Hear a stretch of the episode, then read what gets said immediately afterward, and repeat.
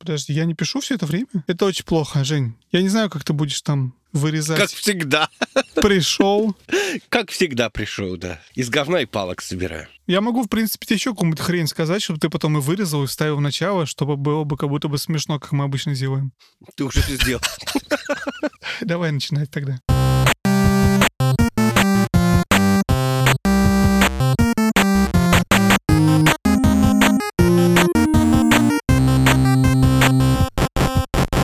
Всем привет, это Вадим и Женя и 46-й э, выпуск подкаста про игры. Жень, 46 процентов.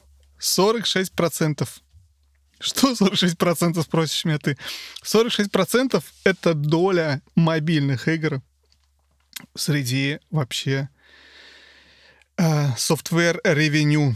Да, интересно. Я думал, честно, я думал больше. Ну ладно. Другое интересно, знаешь, я пока читал это, я обнаружил, что консольные игры 33% и PC-игры 21%.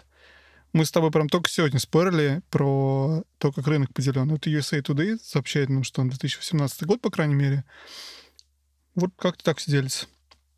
Ну, это в смысле, я, я, я так понимаю, что это все про, про, про игры, как, как наш подкаст. Угу, казалось бы. Ну, то есть, короче, то есть я понимаю, что мы обсуждали с тобой, кого больше, консолей, компьютеров, каких консолей, каких компьютеров. Но если считать именно деньги, заработанные за год, то, в общем-то, как так получается. По крайней мере, так было. Вот. Так, что мы сегодня обсуждаем? Мы обсуждаем с тобой две темы, правильно? Две, а может и три. Давай. Может, и четыре. Как как, повезет. Как, как скажешь. Ты хозяин, ты барин, давай. Давай, ну, с чего начнем? Начнем с того, что у нас сегодня что? Была NVIDIA, которая что-то показала. На кухне. Это было так смешно. Я не помню никогда, как зовут их, этого CEO, но а, он из кухни вещал на фоне плиты. Это, знаешь, это 2020 год так войдет в э, видео YouTube ролики, что презентации из странных мест проходили. Xbox, я помню, одна из презентаций, как раз самая первая была Xbox Series X, когда это было в марте, в апреле. У них чувак из этого, из, э, с виртуальным бэкграундом, на котором сзади был холодильник, оформленный в виде Xbox Series X, вещал. А вот сегодняшний этот наш... Блин, как его зовут? Я не помню, как его зовут никак. Ну, неважно. Короче, он вещал из кухни, у него сзади была плита, и, и- и самое смешное, что него стоял там банка с какими, знаешь, лопатками кухонными, которыми превращивать эти оладушки, и за ним хранилась 3080, когда он ее достал. И вот это было очень, очень по-домашнему, скажем так. Но единственное, что у него над плитой висела какая-то лепнина 19 века, а у меня вот лепнина над плитой не висит. Разве Колхоз. Разве что, знаешь, лепнина от, от борща, это ошметки, когда варишь, там мешаешь, вот, вот- вот только такая лепнина разве что. А вот, вот это вот из мрамора, да, нет, не было. Но да, Был ли это намек на то, что карточки будут очень горячими? я, кстати, хорошая идея. Чего ты думаешь? Чего, ты же теперь пока геймер, ты расстроился, твоя 20 кто-то там превратилась в тыкву одним днем? Ну, она как бы изначально не была э, каретой. То есть это была весьма и весьма умеренная. Если бы ты карточка. купил бы 2080 Ti, я думаю, ты бы сегодня расстроился. Ну, наверное, да. Наверное, Потому да. что для меня это на самом деле было потрясающе, что самая младшая модель 3070, которая стоит 499 долларов, конечно, в принципе, дорого, но нет ничего с, по сравнению с ценами на видеокарту вообще. Она рвет, по-моему, почти в два раза, ну, не вру про два раза. Вот 3080 два раза рвет 2080 Ti, а это просто быстрее, чем 2080 Ti. И вот я понимаю, все, кто недавно с- э, вложил деньги в 2080 Ti, сколько она там стоила, я не знаю, полторы тысячи, наверное, что-то такое. Нет, нет, нет, она, она дешевле. Она что-то порядка там 900, что ли, по-моему. Это тысяч. чё? Нет, я, честно говоря, не знаю, но я знаю, что вот 2070 стоило, 2070S стоило долларов 600-650. Не, нет, стой, не 2080, 2080 Ti, я так понимаю, она сильно дороже, чем обычный, обычный 2080. Да, она подороже, но она не сильно дороже. Ну, не знаю, в общем, я, я что-то, наверное, не очень разбираюсь, потому что э, как-то так получилось, что поскольку я брал лаптоп, то там вообще 2080 Ti вообще не вариант. Тут на не ставят там. Amazon выдал мне первую за 1400, вторую 1450 2080 Ti. 2500, 2400. Такие цены сумасшедшие на видюхе. В общем, короче, когда я услышал, что будет стоить самая младшая модель 500 баксов, и она очень супер крутая, ну, в моем мире, да, в моем понимании супер крутая, то круче, чем так видеокарта, которая была самая мощная сегодняшний день. Я прям задумался, потому что 3080 будет стоить сколько там, 700, по баксов или что-то такое? 700, 600 или 700 баксов, я уже сейчас не помню, точно сколько. Но это какие-то деньги не такие большие в сравнении с... Опять же, с моим пониманием о стоимости э, видюх, да, и мне видеокарта не нужна, я не собирался покупать никакую видеокарту, но даже я задумался, что, блин, слушай, а может мне купить этот enclosure и VGA воткнуть в... Sorry, и GPU воткнуть в MacBook себе, внешнюю видюху 3080, и у меня оно будет мощнее, чем все эти ваши Xbox, потому что там что-то тоже бешеное количество рафлопов. Даже самая младшая самая младшая модель за 500 баксов, которая стоит столько же, сколько стоит, скорее всего, сколько будет стоить PS5, да, она ровно в два раза быстрее, ну, мощнее по, по трафлопам. И думаешь, блин, может быть, мне вот... Не, ну подожди, ну сама Enclosure еще стоит сколько-то? Еще сама, еще сама, сам вот этот вот корпус...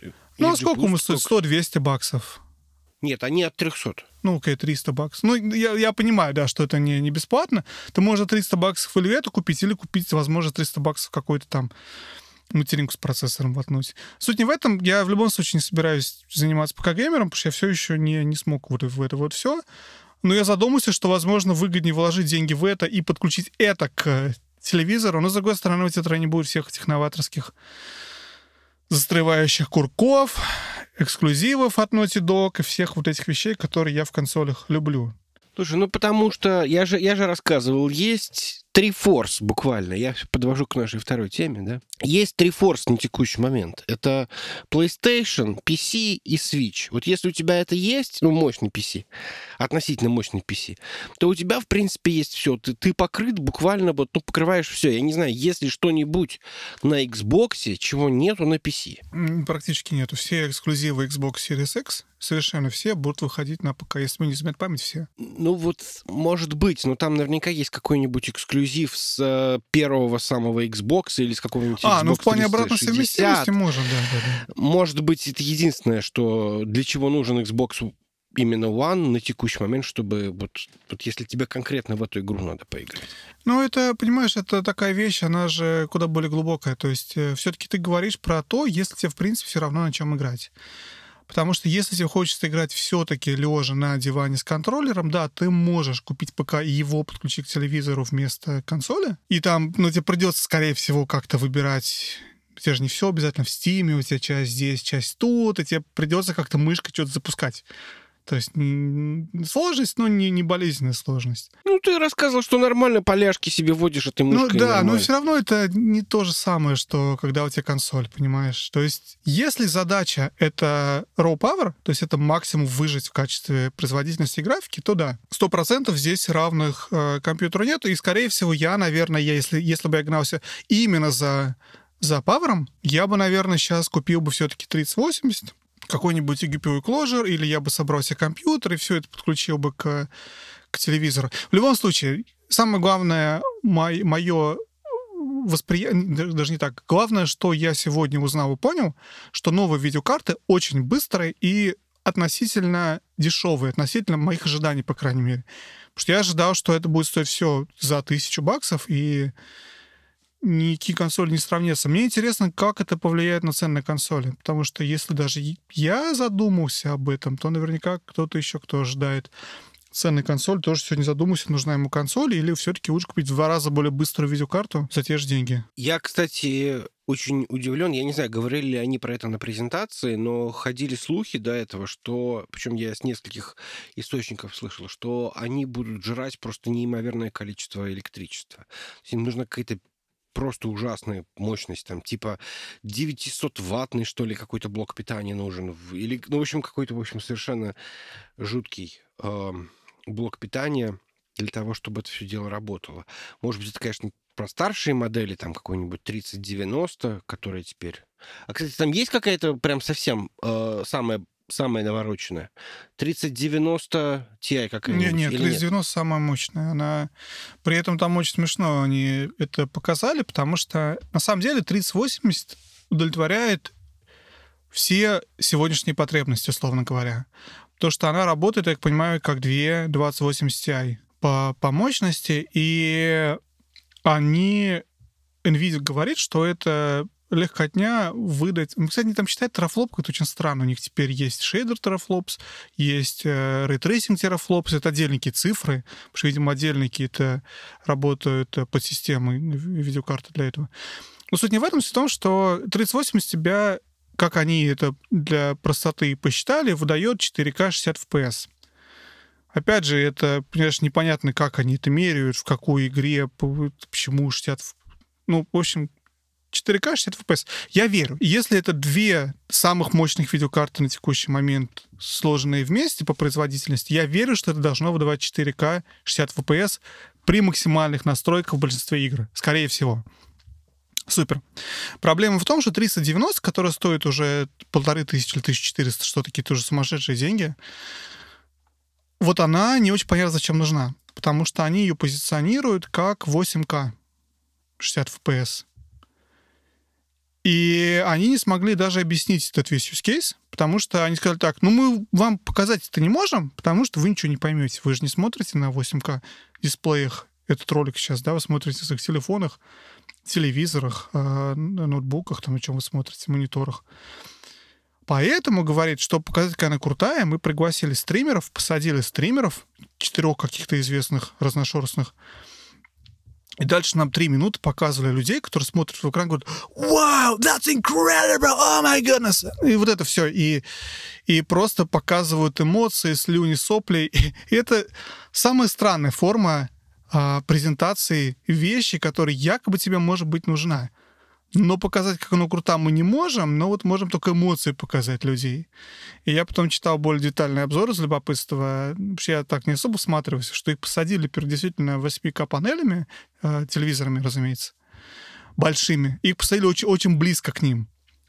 Потому что с нормального расстояния, которое вот рекомендуется, там полтора диагонали, вот это все, да, экрана, есть рекомендованное для телевизора расстояние от экрана, угу, полтора да, диагонали, да. полтора-две диагонали.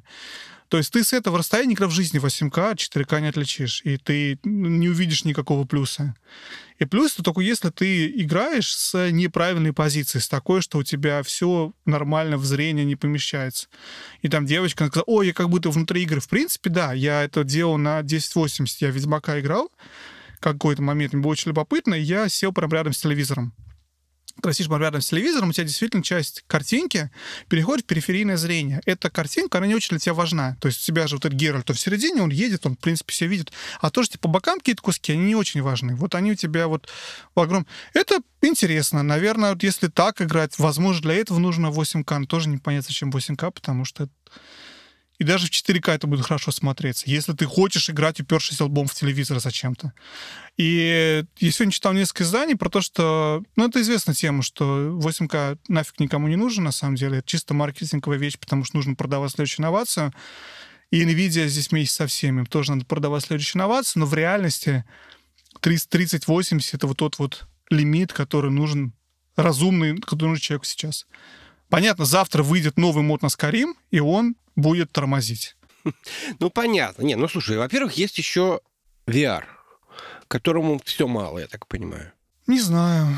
Нету этих игр на VR. Ну, опять же, говорю, если с точки зрения условного будущего, то очевидно, что да, там, если ты хочешь купить видеокарту и не покупать ее много-много, наверное, лет, то даже, даже так я не купил бы 3090. Потому что, скорее всего, купил бы 3080, к моменту, когда понадобится мощность 390, выйдет 40-80, и его цена будет тоже 400 баксов, понимаешь? Да, я соглашусь. В этом плане, конечно, никаких, никаких практических задач это не решает. Возможно, для кого-то, кто там, я не, не знаю, делает какие-то э, вычисления на карте, типа какого-нибудь искусственного интеллекта. Ну да, да. Где да. там все, где все, что, все, что, все, что туда не положи, все, все съедят. То, возможно, это полезно. Может быть, для каких-то более профессиональных сетапов, когда тебе приходится рендерить, и для тебя это вопрос. Ты на, на этой карточке ты отрендеришь все за полчаса, а на, на 3080 за 2 часа, за 3 часа. И для тебя это, ну, как бы большое дело. А уж особенно, если это какая-то ферма. То есть, поэтому, в принципе, может быть, оно И, может быть, оно и нужно. Я еще слышал, что у 3080, у этой линейки, они же вроде как презентовали ее до этого, но они сначала презентовали как бы професси... Э, профессиональную редакцию именно для дата-центров. То mm-hmm. есть, когда это вообще не совсем даже... То есть это архитектура такая же, но смысл в том, что это какие-то модули, которые тяжело вставить в обычный компьютер. Это просто скорее то, что вот ты ставишь э, в дата-центр, чтобы у тебя там это работало как числодробилка, и в том числе, наверное, для всякого клауд-гейминга и прочего что мы с тобой так сильно любим. Самое крутое, что они презентовали, на самом деле, и это не секрет, это старая разработка в NVIDIA, они, по-моему, работают два или три года над ней уже, это так называемый DLSS. Ты знаешь про DLSS что-нибудь? Да, я знаю, что такое DLSS. Да, я объясню на пальцах для тех, кто не знает. Это, грубо говоря, расширение, такая маленькая нейронная сеть, которая позволяет тебе расширить картинку на твое разрешение при помощи этой самой нейронной сети. То есть это не просто растянуть картинку, как, как мы растягиваем ее, условно говоря, увеличивая количество мыла, а это именно, что попытаться ее интеллектуально расширить, то есть так, чтобы у тебя не появились дополнительные артефакты. То есть это именно расширить и улучшить картинку. Расширить, давай я, наверное, скажу попроще, растянуть. Растянуть, да, растянуть. То есть, грубо говоря, ты генеришь картинку в э, условно в 1080p. И, кстати, тоже тема, то, что они показывали на 3090, тоже прочитал где-то в инсайтах. То, что они показали на 390, это не native 8K, э, это не нативный 8K, это 4К суперсэмпленное до 8К. Как ни странно, потому что ну, даже нативная 8К на этой видеокарте 390 выдавала не 26 FPS. Поэтому они... Ну, это как бы то, что я прочитал статью, что, в принципе, в наши дни разрешение больше не играет. DL, DLSS, э, NVIDIA, вот это вот умение делать умный апскейлинг, оно, в общем-то, реально game-changing, потому что вот оно как раз позволяет тебе делать какую хочешь разрешение, ну, относительно какую хочешь, при помощи именно дорисовывания пикселей, а не их реальном просчете и прорисовке. Ну, это очень грубая теория. Практика состоит в том, что я пытался с этим DLSS играть в тот же самый метро Exodus и выключил в страхе, потому что это вроде как выглядело поначалу хорошо, а потом ты начинал замечать, что здесь у тебя почему-то какое-то непонятное сверкание вместо волос, а здесь у тебя почему-то блики превращаются в непонятные сопли. И, к сожалению, мне кажется, это пока еще не идеально. И это пока что больше какая-то рекламная вещь. Ну, я так понимаю, что то, что у тебя в метро, это, наверное, первая версия, потому что они в этом году презентовали DLSS 2.0, и она вот вроде как как раз супер крутая.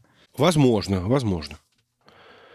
Может быть и так. Я, честно говоря, не очень разбирался. То есть я попытался понять, что это такое, посмотрел пару роликов, пошел, включил, подумал, какая клевая штука.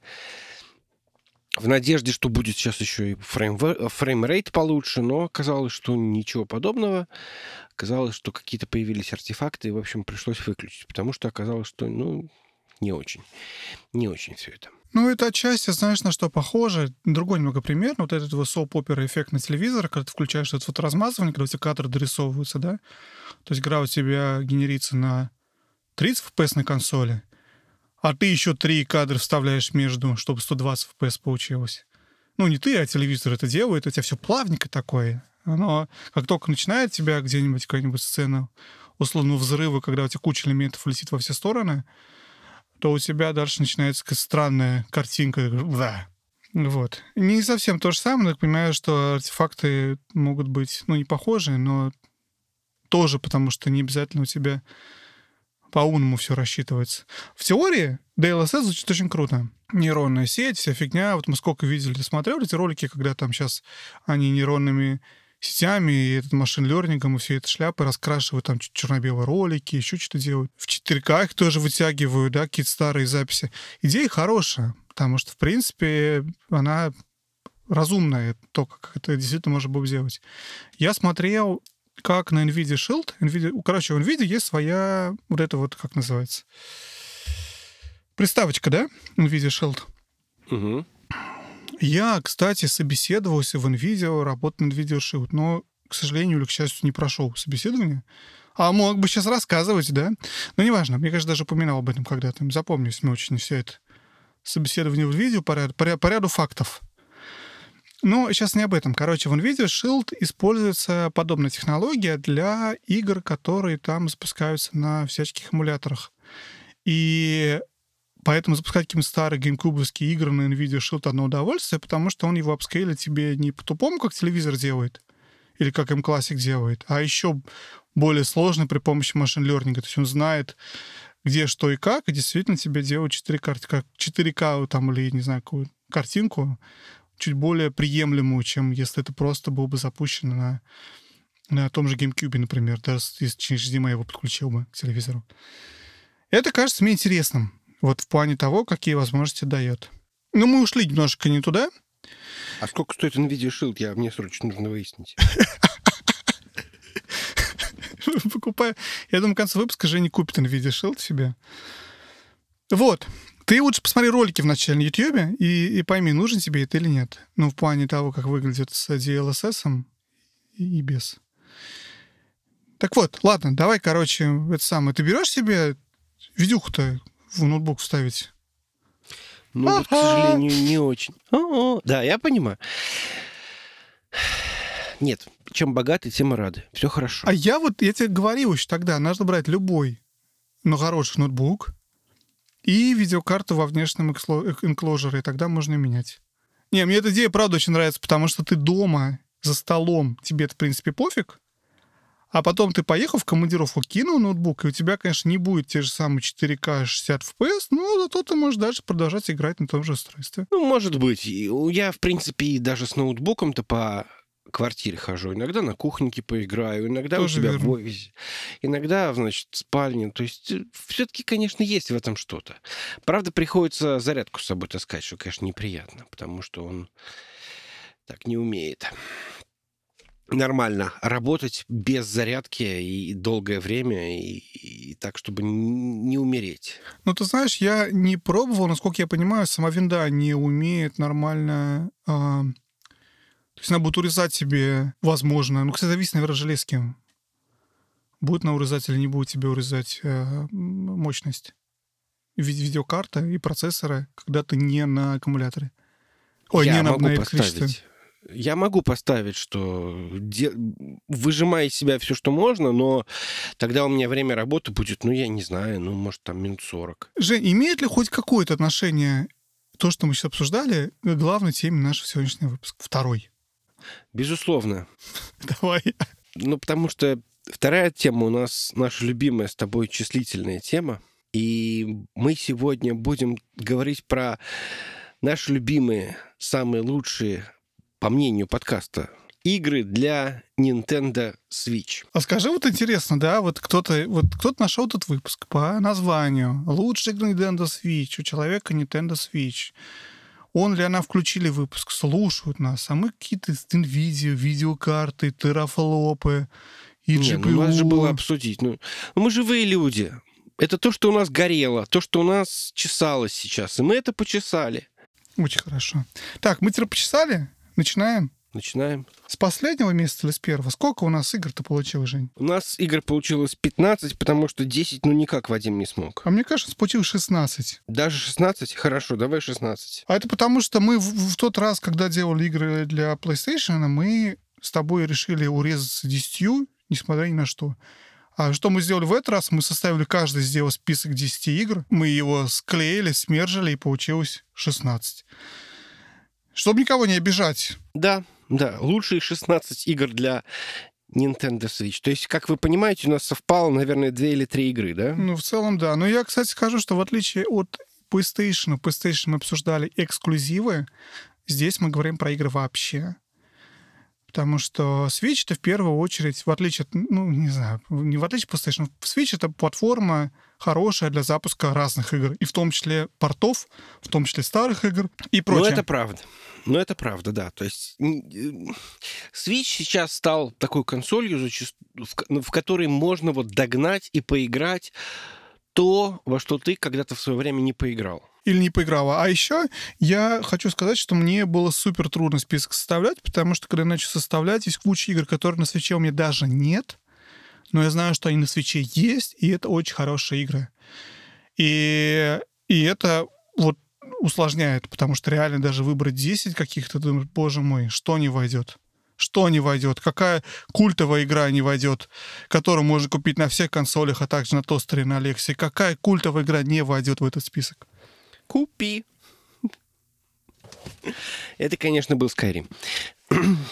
А почему ты думаешь, что она не вошла? Мы не знаем. Интрига, интрига. На каком месте будет Интрига. Skyrim? Да. Хорошо. Главная Ну, интрига, начнем- Жень, на каком месте будет Assassin's Creed Odyssey? Точно. Потому А, кстати, что, потому что в нее можно поиграть в Японии на, на свече. Ха-ха. Правда? Да, она через стриминг работает, через Cloud Gaming. Очень круто. Очень круто, да. На свече можно играть через Cloud Gaming в Assassin's Creed Odyssey. Но только в Японии. Но только в Японии. Но только в Японии. Надо, надо доехать сначала до Японии. Ну что, 16 место. 16 место попал Mario Kart 8 Deluxe. Шок, да? И самая продаваемая игра на Switch вообще. Серьезно? Самая Да, продаваемая? самая, самая популярная игра. Ну, это, в общем-то, логично, наверное, потому что это такая игра, которая очень семейная, очень для всех. Она а- абсолютно нейтральная. То есть в ней нету ничего, что кого-то могло бы возмутить. Это просто гонки, это очень веселые гонки, там есть какие-то дополнительные режимы. И, наверное, это самая любимая моя игра для того, чтобы поиграть с детьми. Я не помню сейчас цифры. Я помню, что она... Сейчас пытаюсь посмотреть. Но основная идея в том, что, по-моему, у каждого второго владельца Switch есть Mario Kart Deluxe. Или что-то такое. То есть их копий продано половина от свечей. Но я сейчас могу ошибаться и не принимайте мои слова за точные данные. Но вот я помню, помню что-то такое был разговор, что их продано столько же, ну, половина того, что есть, что было продано свечей. Причем, насколько я понимаю, это все порт с, э, С Wii. U, да. Это порт с Wii U. Ты, кстати, играл? У тебя Я есть ни разу не играл ни в Wii U Mario Kart Deluxe, ни в, а, в общем-то, на свече. Игра, которую ни разу А не вообще, играл на свече. в, а вообще в Марио Карт? Mario Kart, да, я люблю Mario Kart. Я игру люблю Mario Kart на Wii. Очень люблю на Wii. Мы играли в нее в офисе в свое время. Помнишь, я рассказывал про Wii в офисе? Да, да, да, да. В какой-то момент у нас появился Mario Kart, и как понеслось. вот.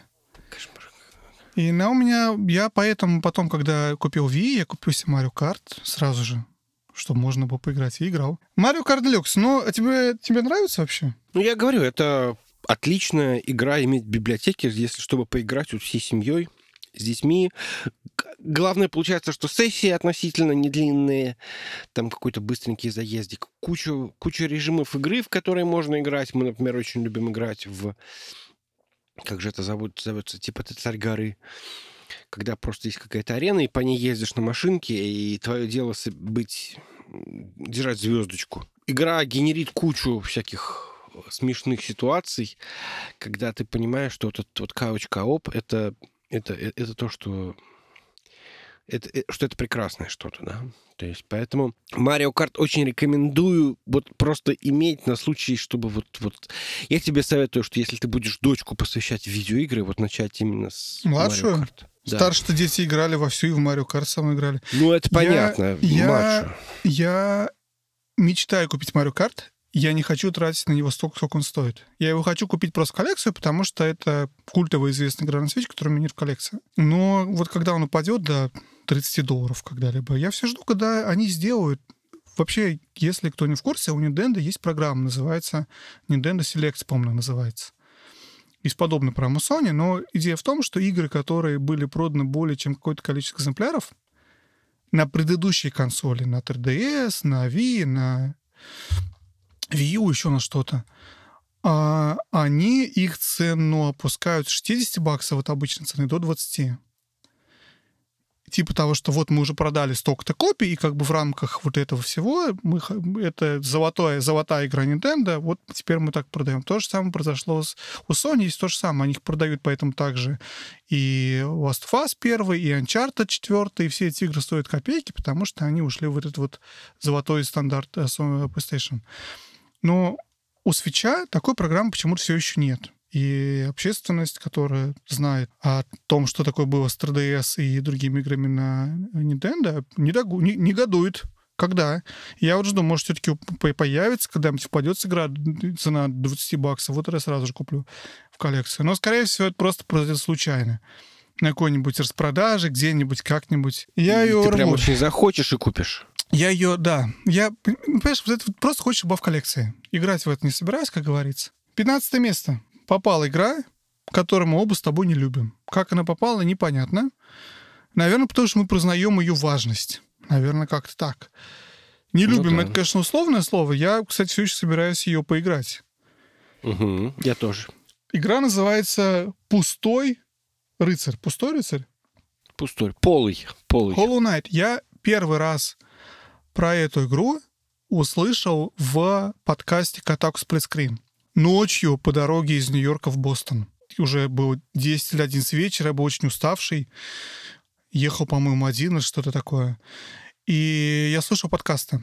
И они обсуждали этот Hollow Knight, а я не мог понять, как это пишется, и что это за игра, и что за... Я не мог понять вообще в принципе, о чем речь. Night, понятно, ночь. Это я сразу понял. Окей, хорошо. Но они говорили Hollow, и я решил, что про Hollow, как эффект, как игра Hollow. И я думаю, что это Hollow Knight игра такая, типа как Ночь Hollow. Светящаяся такая. Ну, наверное. Но я думаю, что это, видимо, что-то от Microsoft. Но они сказали, А, что это окей. Metroidvania. И они в этом выпуске сравнивали ее с Dead Cells. А Dead Cells я тогда уже примерно слышал о чем. И они обсуждали, похоже на Cells или нет, и что в них общего. Но они вышли примерно одновременно тогда. Вот. И с тех пор прошло какое-то время, в игру я попытался поиграть. И, как мы с тобой обсуждали, я не справился, потому что она была очень трудная, но она явно заслуживает того, что дать ей больше времени. Мне нравится Метродвани как класс. Это одна из лучших Метродваний сейчас. На текущий момент игра получила кучу всяких наград, всего, чего только можно. Поэтому хоть я и сам и не смог, но знаю несколько людей, которые игру очень любят, и, в общем-то, всем рекомендую, наверное, поиграть. Ты что думаешь? Ну, мне очень нравится эта игра. Моя проблема, как известно, только в том, что в какой-то момент. А я сказал, на что нам не нравится. Жень, давай придерживаться одной точки зрения. Я вспоминаю ее с нежностью. Ну, я вот тоже. Вот. И когда в нее, я в нее играл, особенно до тех пор, пока я не застрял, то, в принципе, все было хорошо, мне очень нравилось. И я за поем сидел, играл в эту игру. Хотя я не могу сказать, что мне нравится в ней то, от чего кайфуют другие люди. То есть очень многим нравится эта атмосфера, уныние. Я очень не люблю насекомых. Есть, я не знаю, как это называется, но этот вот страх насекомых. И поэтому мне не очень комфортно, потому что все персонажи это насекомые. Я каким-то образом моя фантазия достраивает, что это реальные насекомые, что это жук, что это таракан, что у него такие ворсистые ножки, лапки. И мне от этого начинает немножко потрясывать. Поэтому я не могу сказать, что я прям атмосферой очарован. А я прям сразу Пелевина вспомню, как начал играть. Ты читал «Жизнь насекомых»? Нет. И не читай. Хотя там не так много про насекомых. Хотя, неважно. Сейчас, сейчас не про Пелевина. В любом случае, а, да, игра 2D, рисованная, атмосферная, темная, про этого пустого рыцаря в мире Жучка. насекомых. Жучок, жучок такой, да, он...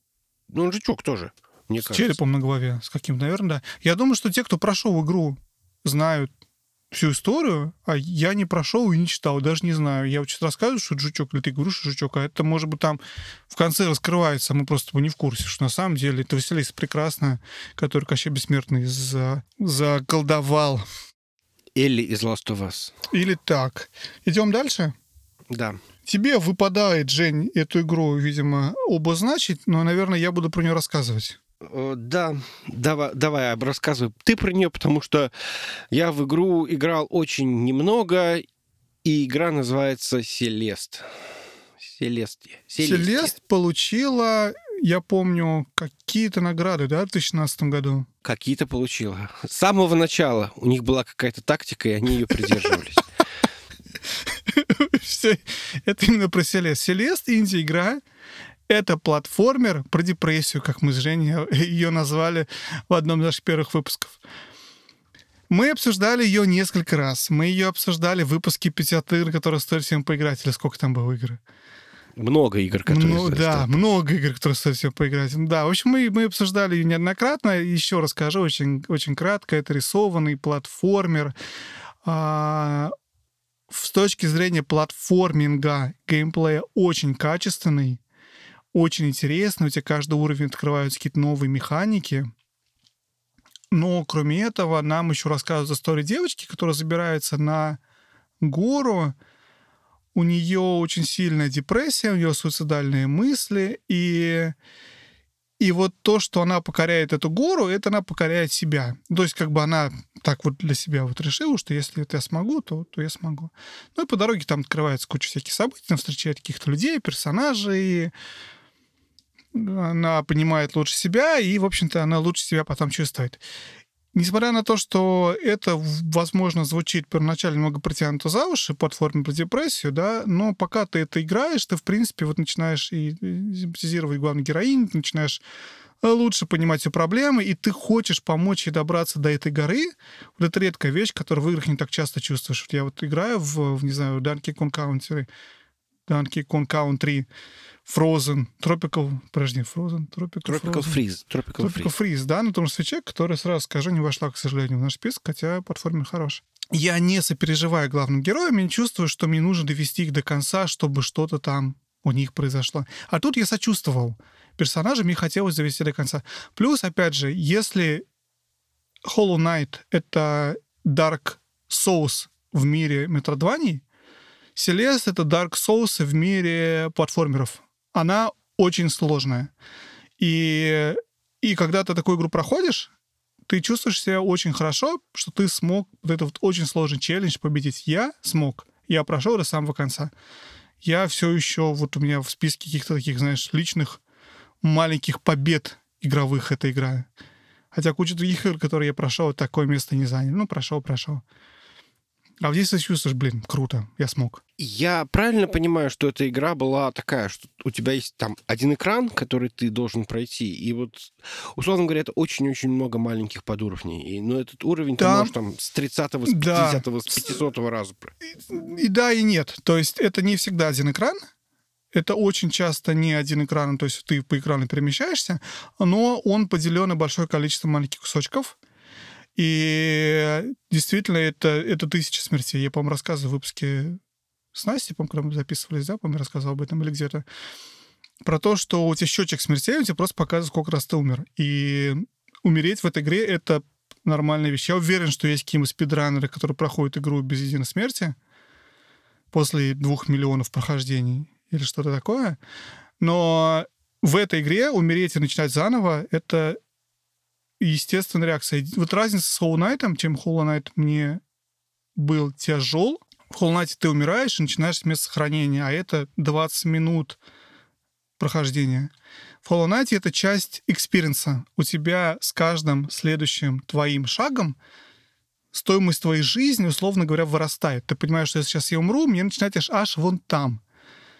И ты принимаешь решение, тебе сражаться с врагом или нет. Потому что каждый раз это риск, но при этом есть какой-то определенный reward. Ты можешь с него получить там очки, какие-то плюшки. И ты думаешь, блин, блин, я уже, уже давно играю, уже давно я не доходил до следующей сохранялки, я сейчас рисковать не буду, наверное. То есть принимаешь это решение, делают игру интересной. В Селест немного все по-другому. Ты не можешь принимать решение, тебе надо прыгать, Просто можешь допрыгнуть, можешь не допрыгнуть. Но ты рождаешься за 15 секунд до этого. То есть все вот этот вот цикл пропрыгивания, он относительно короткий. Поэтому, если не получилось пропрыгнуть, 15 секунд, может, я утрирую, ну, там, меньше минуты. Поэтому, если не получилось, ты просто начинаешь и дальше оттачиваешь вот эту всю, всю механику. Игра мне понравилась. Повторю еще раз, очень рекомендую. Если нравятся платформеры, стоит попробовать. Если хочется почувствовать себя «да, я смог, да, я смогла», Селест. Еще там музыка классная, кстати. У нас же даже в выпуске про музыку у нас попало, да? Мгм, было Лен- дело, да. Лена, Лена Рена, по-моему, зовут э, композитора, композиторку. Вот, что, идем дальше? Да, Как ни странно, опять игра моя, Жень. да, твоя игра. Тво- Твои игры уж ближе попали к единичкам. Ну, наверное, да. Хорошо, давай я ее тогда объявлю. Это Хотя игра бы так. The Binding of Isaac. Я знаю, ты очень любишь графический стиль, вообще Макмиллана, ты большой фанат.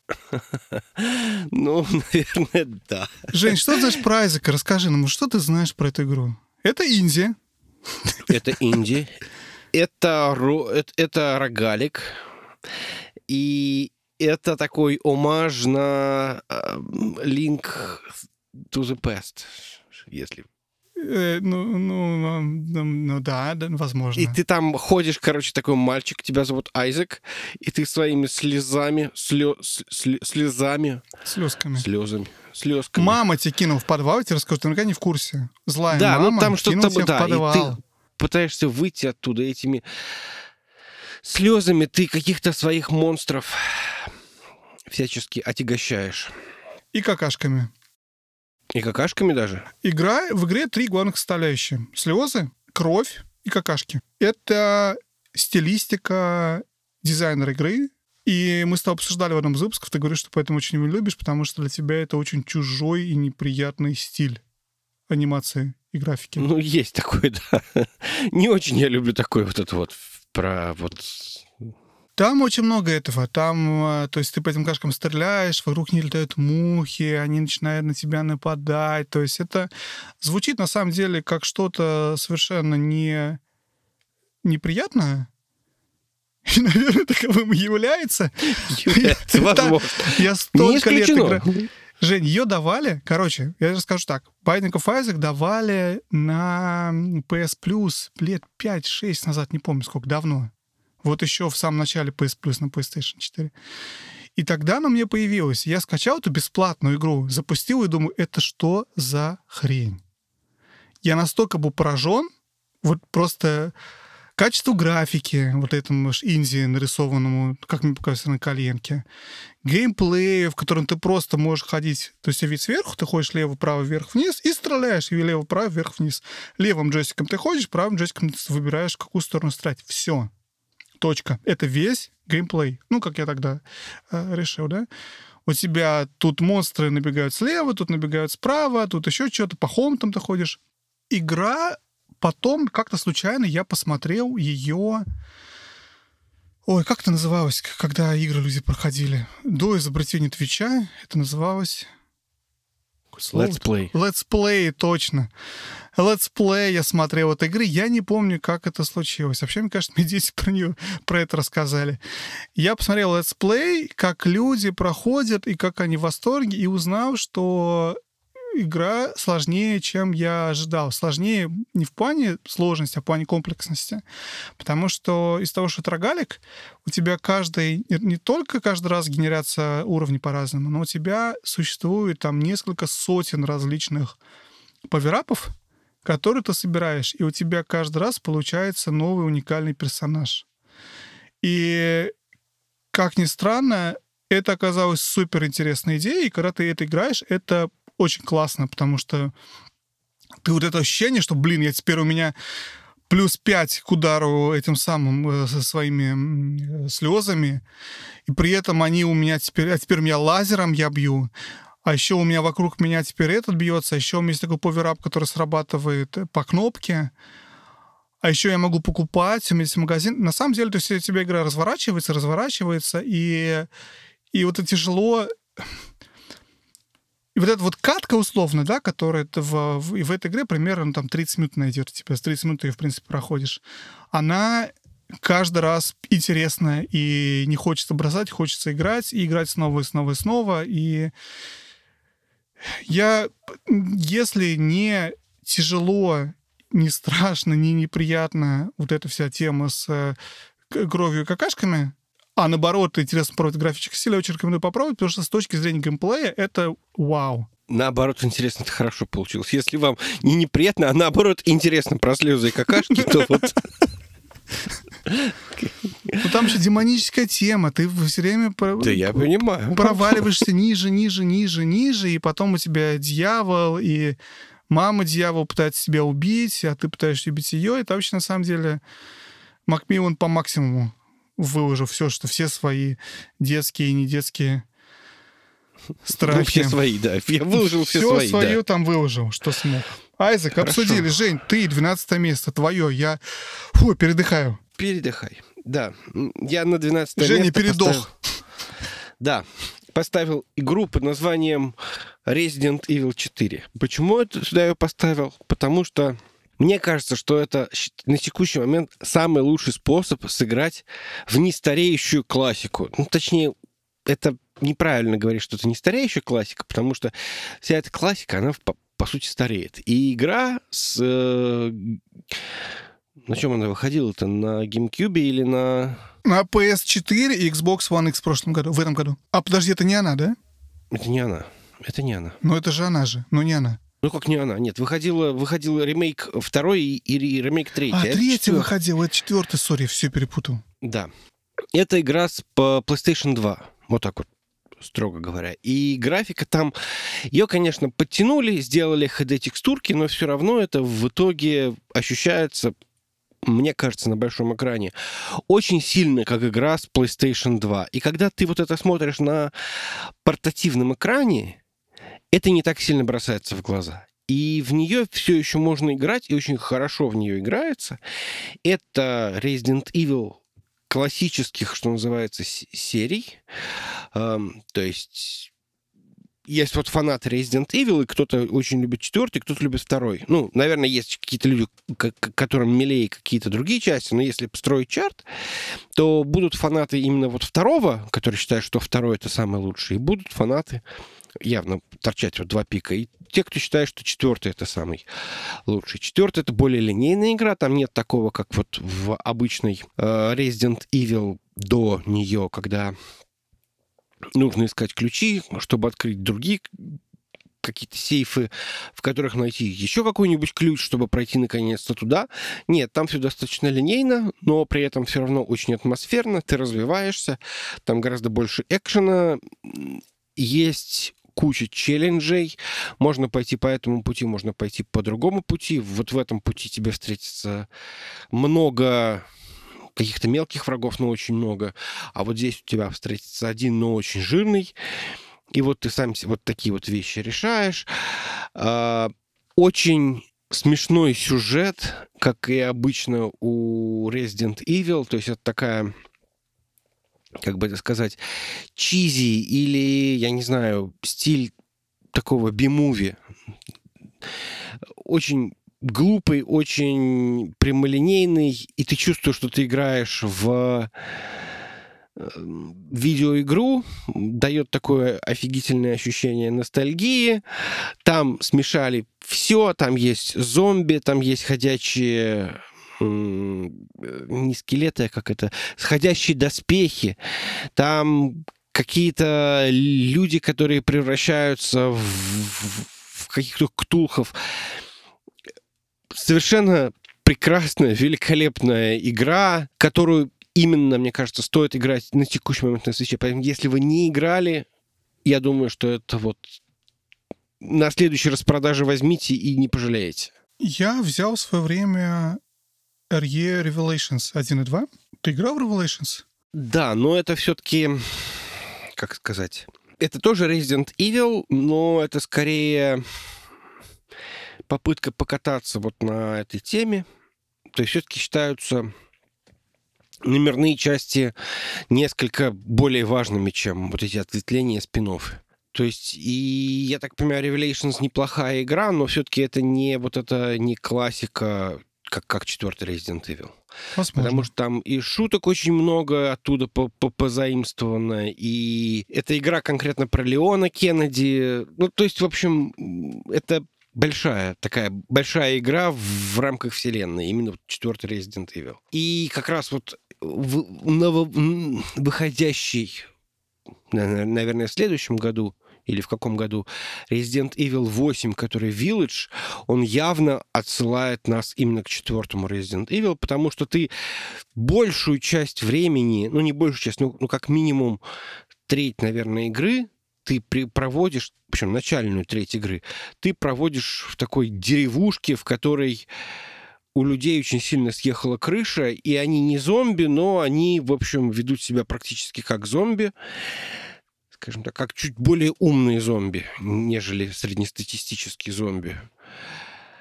Эм, и как бы это... Вот ты бегаешь по деревне, там пауэрапы в виде можешь выстрелить в курицу, из курицы выпадет яйцо, яйцо тебе, значит, немножечко полечит. Но это в четвертой. Я надеюсь, что все-таки Village такого не будет. Так, идем дальше. Одиннадцатое место. Одиннадцатое место попала игра 98 -го года. Жень, какого года RE4? Не помнишь? RE4, это, если я не ошибаюсь, по-моему, 2003. То есть моя игра старее, да? Да, да. Хорошо, Старее. на одиннадцатом месте у нас классический, один из самых известных, популярных и успешных квестов. 2005 год RE4. 98 года это игра Грим Фанданга. Грим Фанданга — история про некий загробный мир. При этом там сделано все это смешно, все это сделано в духе такого, а, как называется, День мертвых в Мексике, да? Да, да, вот да. в да, такой да, стилистике в которой какие-то типа там скелеты живут в своем загробном мире, и к ним попадают души умерших людей, и они там их распределяют, кто куда, кто сюда, и один из, ну, в общем, и наш герой, он работник, клерк а, вот такой организации, которая занимается распределением людей, и он там разведывает какую-то тайну или что-то такое. Я сейчас не буду рассказывать всех подробностей, в общем, плетения сюжета, но это классический квест. Это классический даже, наверное, не знаю, point, point and click квест, да, когда ты click, да, это тыкаешь, click, берешь, да. сделал, нажал, пошел, пришел. Я ее выделил, потому что эта игра, во-первых, действительно старая, она культовая. У нее был ремастер, лет, наверное, пять назад ее заремастерили подо все. А, два года назад она вышла по Switch, и в этом году она только выходит под а, Xbox, что кажется странным, потому что, по-моему, Double Fine принадлежат Microsoft, которые делали ремастер или что-то такое. Поэтому теперь и выходит. Ну вот это очень странно, что не выходило раньше. Но суть не в этом, суть в том, что, в общем-то, игра, безусловно, стоит вашего внимания, и если хочется брать классический такой квест, это ремастер, там улучшенные, перерисованные объекты, тени. Я ее проходил, как ни странно, я проходил ее на Вите, не на свече. Ну, вот ремастер, по крайней мере. Я играл в оригинальную в 90 каком-то году, я ее не прошел тогда. А вот потом на Вите я ее прошел. Лет пять назад, опять же, 4-5 лет назад. Я играл на Вите с комментариями разработчиков. Я, честно, не знаю, если это на свече или нет, но это очень прикольно, потому что ты ходишь по всем этим местам, и тебе голос, грубо говоря, в наушниках говорит, а вот здесь мы хотели сделать вот такое-то и такое-то, но в тот момент технологии были ограничены, поэтому мы придумали нарисовать вот это вот так-то, что это выглядит как будто это так-то. Ну, это очень интересно слушать, и в отличие от фильмов, с которых смотреть с комментариями режиссера, это болезненно, потому что ты или слушаешь фильм, или слушаешь режиссера, да, или актеров. Здесь это вполне возможно, потому что у тебя персонажи говорят довольно мало.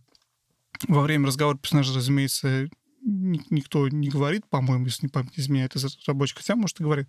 В любом случае, у тебя очень много пустого хождения, которым никто ничего не говорит, и слушать в этот момент разработчиков, кто рассказывает про эту игру, про этот э, уровень, про эту картинку, про все это довольно было интересно.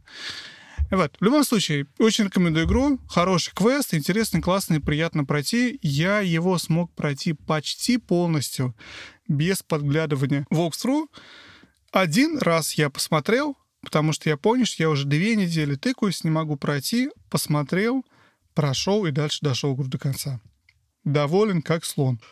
Между тем добрались мы уже даже до десятого места. И на десятом месте у нас игра, которая называется «Дед Цел, дед селс, дед продает. Дед селс, это, это, это я же рассказывал, это же игра похожая на э, Ночи Халу. Да, именно. Дед продает. Игра, которую Женя выбрал два года назад как лучшую игру года, по-моему. Да. Потому да, что был зол на Assassin's Creed. Наверное, да, наверное. Не, ну, кстати, я правда вспоминаю ее с нежностью, очень надеюсь, что к ней когда-нибудь вернуться и уже все-таки допройти. Мне кажется, я за два года стал гораздо более лучшим геймером, и сейчас я точно в состоянии это осилить. Жень, я знаю, ты рассказывал про Dead Cells уже много раз. расскажи нам, пожалуйста, в формате Твиттера, что такое Dead Cells? А я тебя остановлю, когда твой 240 символов закончится, или сколько? Хорошо. Dead Cells — это, это смесь метроидвания и роглайк, роглайта, точнее. А, легким его делает то, что вы не все теряете после каждой катки, а чуть-чуть остается. И как раз остаются некие элементы, которые позволяют читать это метроидвание. Что, ну, теперь вот можете так пойти, а здесь вот можете теперь вот здесь вот так вот прыгнуть. Или ну, она каждый сделать. раз генерированная по-разному. Вот отличие от метроидвания, да. классическая, когда у тебя очень грамотно собранная карта с расчетом, что ты сюда раньше пройти не мог, а теперь можешь, это каждый раз рандом. Ну, процедурно генерированно, более правильно. Ну, карта, да. Кажд, карта каждого уровня, она генерится каждый раз разная, но так или иначе там будут несколько основных точек, будут присутствовать. Просто ты можешь найти в одну катку ты сможешь найти эти, эту точку конкретную в левом нижнем углу, а, а в следующую катку э, в правом верхнем, условно. Смысл в том, что ты пытаешься каким-то образом выбраться из какой-то тюрьмы. И очень даже сложно представить, что там происходит, сложно объяснить. Но при этом это вот, мне кажется, чем-то немножко похоже на Айзека. Только без какашек и слез. Вместо какашек и слез у тебя нормальный арсенал, меч, лук, какие-то мины, совершенно потрясающая игра в том плане, что как только ты проигрываешь, ты, во-первых, понимаешь, почему ты проиграл, потому что ты знаешь, что, что ты полез туда. Ты знал, что можно немножечко поосторожничать или получше запланировать. То есть это вот честная сложность, как в какой-нибудь, я не знаю, Dark Souls то есть, когда ты точно знаешь, почему ты проиграл, и зачем ты проиграл, и что нужно сделать, чтобы этого больше не делать. И тебе интересно, а что будет в следующий раз? Какое тебе стартовое оружие дадут? Что тебе вообще достанется? Какой сетап ты сможешь собрать вот в следующую катку? И, может быть, в этот раз получится лучше. И каждый раз ты перезапускаешь и перезапускаешь и перезапускаешь. Поэтому реально одна из самых лучших инди-игр всего времени. И она прекрасно работает на Nintendo Switch. И я думаю, что это как раз игра вот именно Switch формата. Поэтому я ее, да, включил. Но ты тоже ее включил. Что ну, ты думаешь так, про Dead Cells? Да. Не, игра потрясающая. Я люблю ее меньше, чем Айзек, если честно, несмотря на то, что они у нас так получились, но из-за суммарной общей оценки она поднялась выше. Разница между ней и Айзеком, раз мы их сравниваем, да, они обе процедурно генеренные, у них по-разному немножечко, если убрать вопрос по графический стиль, у них по-разному у тебя в, в, в Айзеке вид сверху условный, да, а здесь у тебя вид сбоку, и у тебя есть платформик, ты в, в Cells прыгаешь, да, а в, в Айзеке ты не прыгаешь, ты просто ходишь строишь. Суть не в этом. Суть в том, что разница основная заключается в том, что у тебя в Айзеке реально 800 различных поверапов доступно сразу же которые ты рандомно собираешь. А в Cells ты их должен еще открыть, анлочить. То есть каждую катку ты собираешь вот эти вот, собственно, cells, какие-то какие элементы из убитых монстров, которые потом ты можешь, если ты уровень пройдешь до конца, ты можешь их потом в, вложить в, в один из перманентных улучшений. И первометными улучшения могут быть, собственно, доступны новые оружия. То есть в этом разница есть, что у тебя в Вазике, в принципе, открыт все, практически все с самого начала, да, и ты просто у тебя каждый раз, как выпали карты, так ты идешь. А здесь ты вот, вот еще и вот эту часть прокачиваешь. В Вазике тоже есть прокачка, то есть тоже тебе открываются различные вещи спустя время, много-много проходок, но меньше на это акцент сделан. А второй момент, что, опять же, в Айзеке у тебя фантазия автора ничем не была ограничена в плане того, какие у тебя есть поверапы у тебя поверап, что тебе просто нога сверху огромная бьет всех монстров рядом, да. В, в Dead Cells у тебя, опять же, есть ограниченное количество типов оружия. У тебя есть рейндж, то есть стреляешь, у тебя есть условный меч, у тебя есть гранаты, у тебя есть ловушки, то есть, а в принципе, их там сколько-то, сколько-то этих самых. У тебя нет такого, что нога падает с неба и, и всех топчет внезапно, хотя было бы здорово. Мне кажется, как так. В любом случае, Dead Cells классная игра, очень мне нравится. Я когда иногда ее запускаю, не могу никак потом отложить Switch и выключить.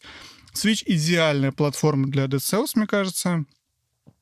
И, в общем-то, они очень хорошо подходят друг к другу. Консоль игре и игра консоли. Да. Пошли на девятое место. Пошли. Что у нас на девятом месте, Жень? На девятом месте у нас Smash, Smash Bros. Ultimate. Ultimate. Super Smash. Ты ждал Smash Bros, когда его анонсировали? Нет, не ждал. Вот, э, потому что вот, э, да. Я... Ну, потому что ты понимаешь, как, как тебе сказать, я тогда думал, что Nintendo это... Как это? Помрет, или как, как, как же это звучало? Ну ладно. А у тебя был Switch, да, тогда уже, когда он выходил? Был. А мы подкаст уже записывали, по-моему, да, когда вышло Ultimate? Да, конечно, да. Вот да. черт. Тогда ок. Ну, мы как раз планировали, наверное, только начинали записывать подкаст, когда появился Smash Bros. Smash Bros. для меня игра, которая находится вот почти на том же самом месте, что и э, Mario Kart, но, может быть, чуть ниже. То есть это... Она выполняет ту же самую роль. Это вот то, во что мы можем зарубиться с детьми. Потому что это файтинг, но очень добрый. То есть это вот файтинг как э, МК, Марио Карт, шутка, как Mortal Kombat, игра слов Марио Карт, Mortal Kombat. У Плохо нас в получилось. компании, Жень, проводился чемпионат по играм Mario Kart и Mortal Kombat.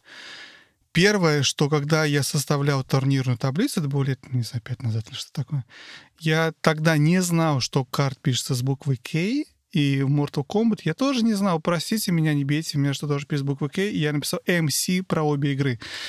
Ненужный кусочек информации. Продолжай, пожалуйста. Молодец. Ты, о, то есть ты сделал две ошибки, окей. сделал две ошибки. И очень расстраивался, что у них а, аббревиатура одинаковая, MC у обеих. Окей, хорошо. Запутали тебя вот со всех сил. Майнкрафт, кстати, тоже у нас был в списке там. Ну, тут я угадал. Через Кей написал. Да, написал через МК правильно. Майнкрафт. Как немецкий крав. Ладно, окей, пр- продолжай. Да, не будем, не будем про май- немецкий Майнкрафт. Вот. В общем, это добрый файтинг, очень компетитив для некоторых, очень явно эта игра больше, чем просто файтинг и просто развлекуха для очень большого количества людей. Но лично для меня это просто отличное отвисалово в семьей, с детьми, где-нибудь в, в ресторане, пока ждешь еды, О, боже или там, я не знаю... Нет, ну, такого было... Такое было один раз, на самом деле. Надо было как-то Приковидные времена, наверное, да? В при- Конечно, приковидный. Все а было в ковид через. Си пишется или через К? Я задумаюсь, сори. Думал, молодец, хорошо. Мой ковид. Или кто там? Ладно, Это книга такая, что ли? наверное. Вот. Так что, ну, я так понимаю, ты больше играл. По крайней мере, у тебя больше чего рассказать про Smash. Я не уверен, что играл больше, но я не знаю, кстати, может быть и больше. Как ни странно, супруга у меня играла очень много, прошла синглплеер почти весь. Да ты что, круто. И вообще очень неожиданная вещь. Я иногда не знаю, как она игры выбирает. Smash Bros. — это на самом деле для меня памятник игровой индустрии. В первую очередь Nintendo. Потому что основной премис игры — это то, что у тебя персонажи из различных игр. И не только нинтендовских. Но в основном, конечно, только нинтендовские, да, но там есть там и Снейк из MGS, и, и Ну, Джокер вот с кроме персоной. и- Снейка и Джокер, там особо-то больше никого нет. Не, ну там из- есть, есть. Они добавили в последних всех DLC и Банджо, и Казуи, и... Нет, там есть э, их энное количество. Их больше и больше становится с каждым, с каждым следующим DLC, становись, по крайней мере. Но понятно, что основной ростер — это у тебя персонажи игр Nintendo. Это и Марио, это Линк, это Зельда, это Метроид, это Данки Конг персонажи. И все, все персонажи Fire Emblem. Все персонажи Fire Emblem, возможно, я не знаю. По этому поводу очень много бомбили люди. Я помню, читал Argaming, и там был какой-то новый апдейт, и там ап- добавили еще персонажей из Fire Emblem. Их там реально очень много.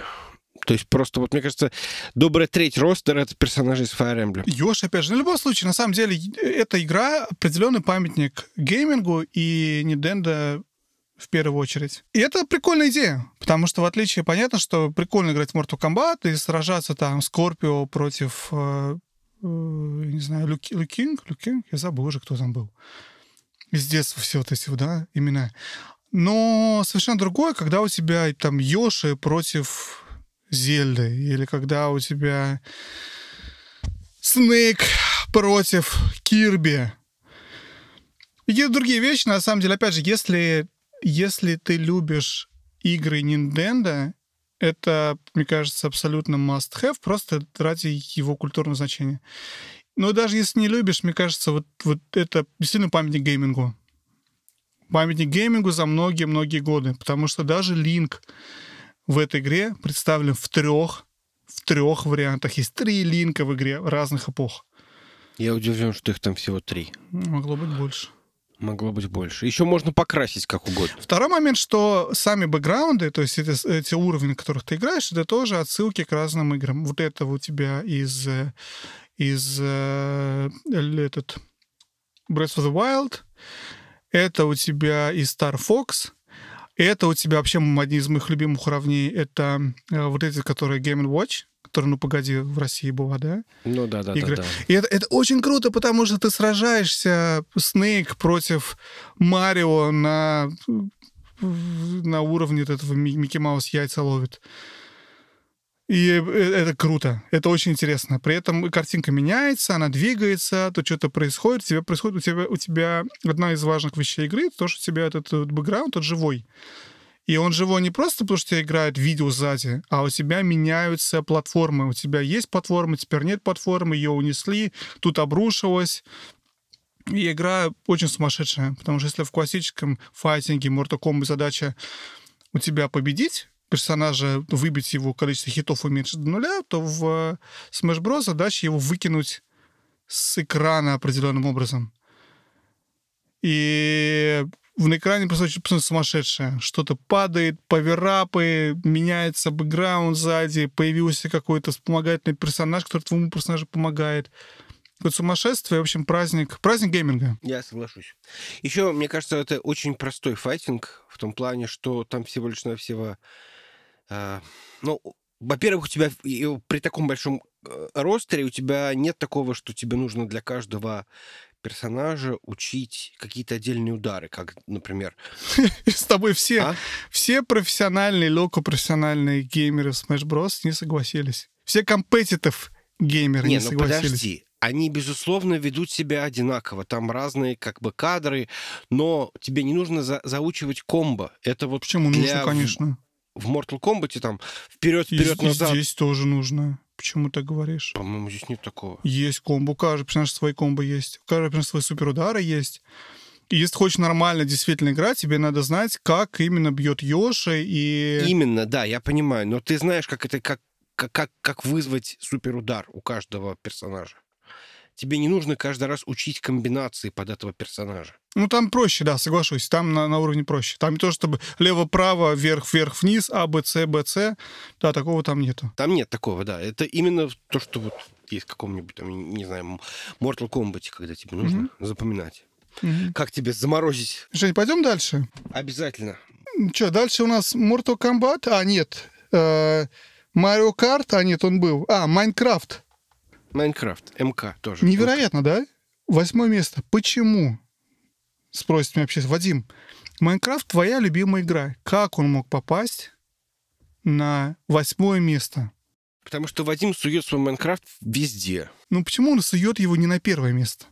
Вопрос в этом. Ну, потому что, мне кажется, есть еще 255 способов поиграть в Майнкрафт, и некоторые из них, может быть, даже получше, чем Switch. Не сомневаюсь. Да? Ну, кстати, Почему? наверное, да. Наверное, на компьютере лучше. Потому что моды можно ставить. А у тебя есть Minecraft для Switch а? Конечно. Да? Ну, конечно. какой. Я, я, я на нем наиграл часов 100 минимум. Я же там играю в Chinese, я даже скрины присылал в чатик, помнишь? Я там китайский, а, китайский, понял, да. китайский домик отстроил себе. Я не знаю, что обсуждать Minecraft. Minecraft есть подо все, и он есть под Switch. Он хороший. Если вы любите Minecraft, в нем можно играть под Switch. Если вы хотите поиграть на Switch е, играйте в Minecraft. Восьмое место. Идем дальше. Седьмое место. Жень, что на седьмом месте? Какая-то игра без, наз... без названия, по-моему, да? Без названия, да. Игра без названия, но про гуся. Почему мы ее поставили сюда? Потому что Потому что игра для гуся, во-первых, это был эксклюзив. Это потом он только расползся на все остальные платформы. И, кстати, я не знаю, появился ли он для PlayStation или нет. Наверное, появился уже. Я знаю, что он... Он или есть, или будет. Ну, может быть, да. И, в общем, смысл в том, что это игра про гуся, гуся, который ходит и вредит всем подряд, и вам нужно помогать этому самому прекрасному гусю выполнять простые задания. Укради, например, э, чайник, там, я не знаю, сделай так, чтобы этот электрик упал со столба, сделай так, чтобы за тобой там, я не знаю, там погнались, и или там брось капусту в корзинку для пикника. То есть вот такие простые достаточно задания нужно выполнить при помощи гуся и очень простого управления. Жень, ты играл в гуся на свече, честно скажу? Честно скажу, не играл. Я играл на Xbox. И я играл на Xbox. Ну и он есть. Game ну, потому что у нас бесплатно есть. Я купил гуся под Switch, Жень. Если бы я купил гуся под Switch, я бы, наверное, в него бы поиграл. А я Побольше. не могу, потому что у меня его нет. Чего у тебя нет свеча? Гуся. Или гусь? Ты же его купил под Switch.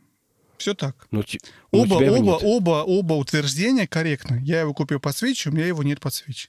Ты его жене купил или жена его купила? Загадка, да. Давай разгадаем. Не, на самом деле он выходит в э, виде картриджа.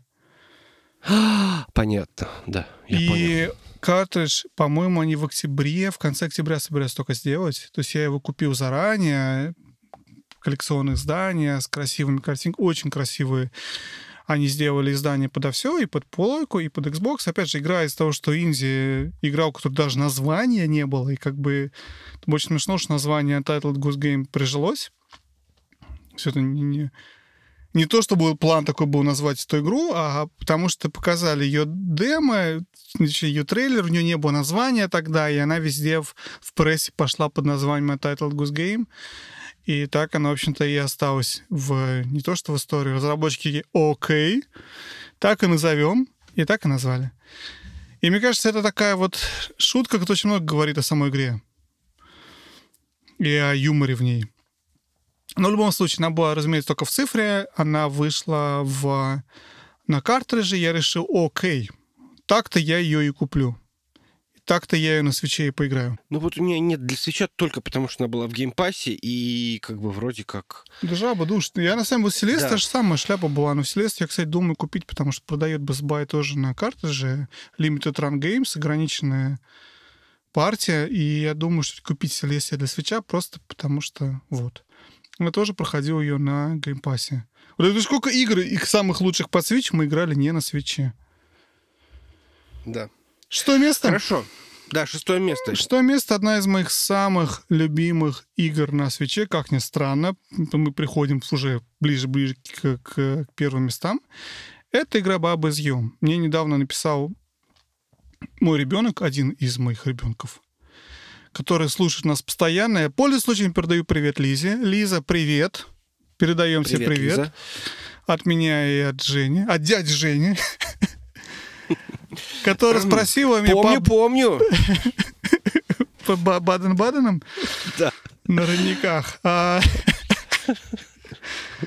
которая, которая попросила у меня денег на бабу из Ю, а я пообещал. Дал. Ну, ты я сказал, что потом. Но дам. Окей. Э, Вот. Но в любом случае, на бабу из Ю, потому что очень хочется. Короче, баба из Ю. Пазл. Один из лучших пазлов последних вообще лет. А, прям пазл для любителей пазлов. Это Сакабан. Знакомо тебе слово Сакабан, Жень? Хорошее слово Сакабан. Понятно, не знакомо. Это когда ты Знакомое, ходишь, знакомое. ходишь знакомое, и да, можешь толкать перед собой вид сверху, и ты можешь толкать перед собой условные коробки, и ты не можешь их тянуть, ты можешь толкать их, и у тебя условный лабиринт или не, или не лабиринт, но ты можешь толкать все эти коробки как-то и буквы. И у тебя на поле написаны правила игры, которые написано, например, флаг, а втором кубик написано из, а на третьем написано win, что означает флаг — это выигрыш. Если затронешься до флага, ты выигрываешь. А если ты двинешь кубик флага из win, больше у тебя э, флаг не выигрывает. А флаг у тебя, например, вообще его нет в игре, предположим. А если ты где-нибудь надыбаешь слово wall и ставишь wall, стена из win, соответственно, дотрогаешься до стены и выигрываешь. Простая идея. Очень сложные, очень интересные пазлы. Ее очень хвалили те же самые наши любимые Катаку, которые мы любим вспоминать чуть ли не так же, как и Assassin's Creed Odyssey. Очередное упоминание. И я ее попробовал и играю с тех пор очень много и часто. Она длинная, там много уровней, я не могу пройти, я застрял на одном, но не сдаюсь и продолжаю играть. В общем, головоломка для любителей головоломок. Вот прям вот квинсистенция головоломок. Идем дальше? Да, да. Обрати внимание, мы с тобой игры, которые были в самом низу, мы такие, ой, мы сейчас будем по 30 минут обсуждать Hollow Knight. А чем ближе и к концу, такие мы уже так уже время поджимает, давай уже побыстрее, ну, уже да. три минуты как на всегда. бабу, хрен с ней, на бабу. Ты играл в игру, по которой у нас под номером 5, Жень? Mm, да, на мобильном телефоне. Хорошо. Игра, которую нам рассказывал Джейсон Шрайер из Катаку Сплитскрин в своей книге «Кровь, пот и пиксели». Пиксели, да. Что это за игра, Жень? Игра называется. Stardew Valley. Долина звездной росы. Подожди, Дью это же, это же дыня. Нет? Дью — это роса. Mountain Dew — это горная роса. А Mountain View? Mountain View — это там, где Google сидит. Ну, Stardew — это же несуществующее слово. Ну, логично, да, потому что звездная. Ну, конечно, нет. Окей. А почему думаешь, что Dew — это дыня? Ну, и этот... Honey Dew есть. А, Honey Dew. Вот на что эта отсылка. Да, Dew — это роса. Ты прав. Я не знал. Вот так вот. Так, расскажи нам про звездную росу. И про Звездная... Да, что звездная... это? Долина звездной росы. Перескажи книгу, пожалуйста, вот эту главу. Кстати, глава такая классная, что я... Очень хорошая игра. Ты играешь за клерка, которого, значит, э, все задолбало, и тут ему, значит, приходит письмо, что переезжай, короче, в, как, я, я твой дядя, я умер, вот тебя ферма, приезжай, приезжай, работай, картошка копай. И этого дядя я умер так. Хорошее письмо. Как-то так это выглядело. И, в общем, он такой... Как же я не запомнил. Так. И, в общем, он такой, ну, как говоришь, все нафиг, поеду, поеду-ка я в этот Stardew Valley, в долину звездной росы. И приезжает, и там, значит, начинает копать картошку. А у тебя мальчик или девочка была? У меня мальчик был. А сколько раз ты в эту игру играл? Я ее купил на ПК в Банле, в Humble Bundle, еще до свеча. Там играл. На свече играл и на телефоне играл. И у меня, по-моему, только один раз был мальчик, остальные разы девочки. А один раз был нетрадиционной э, э, ориентации. Ну вот я хотел там кого-нибудь поромансить. И там вроде как можно кого-то романсить. Да, там это часть игры, ты жениться можешь. Ну да, может быть. Но я как-то... Я, видимо, как-то не очень люблю этот жанр, и поэтому надолго меня не хватило. Но я пытался. Я пытался, Пиксель-арт, ферм-симулятор. Если по-простому. Если, если не знать глубины игры, потому что в реальности она дальше у тебя развивается, у тебя там чего только нету. Потому что сначала ты пытаешься сорняки из грядки удалить и посадить какие-нибудь бобы, и потом их поливать каждый день, а потом все кончаются, спать только можешь, телевизор смотреть то потом у тебя, в общем-то, все это открывается, развивается. Игра очень милая, безусловно. То есть они пытаются максимально себе продать идею вот этой вот меня все задолбало жить в городе, я уехал в деревню, теперь я живу в деревне с простым деревенским людом. Я вспоминаю несколько сразу нетфликсовских фильмов таких э, би, би-уровня на, на эту тему. Но неважно. Вот. И, в общем, на ферме сам от себя зависишь, все хорошо. И это не survival, это скорее, опять, очень добрая такая игра, в которой ты, общем-то, ферму поднимаешь с колен.